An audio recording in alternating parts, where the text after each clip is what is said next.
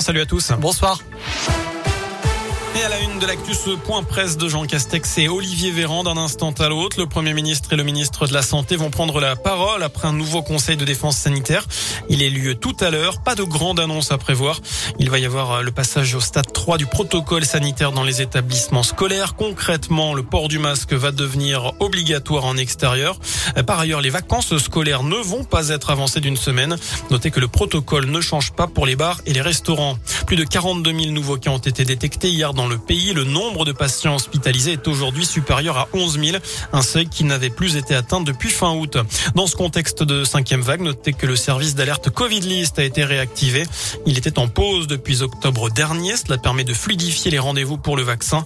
Le site permet en fait de s'inscrire en ligne afin de recevoir une proposition de rendez-vous pour recevoir une dose.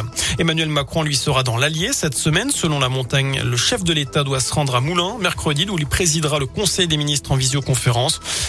Macron ira ensuite à Vichy, une première depuis la visite du général de Gaulle en 1959.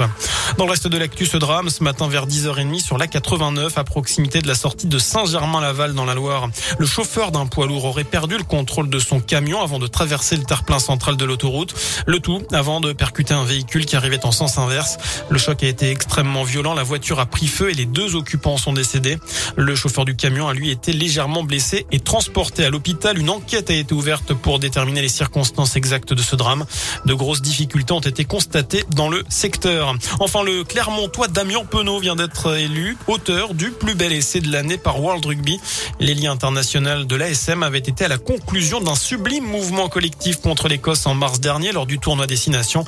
L'Auvergnat était allé aplatir suite à un coup de pied par-dessus un défenseur. Voilà pour l'essentiel de l'actu sur Radio Scoop. L'info de retour dans une demi-heure. Passez une très bonne soirée. L'actu continue.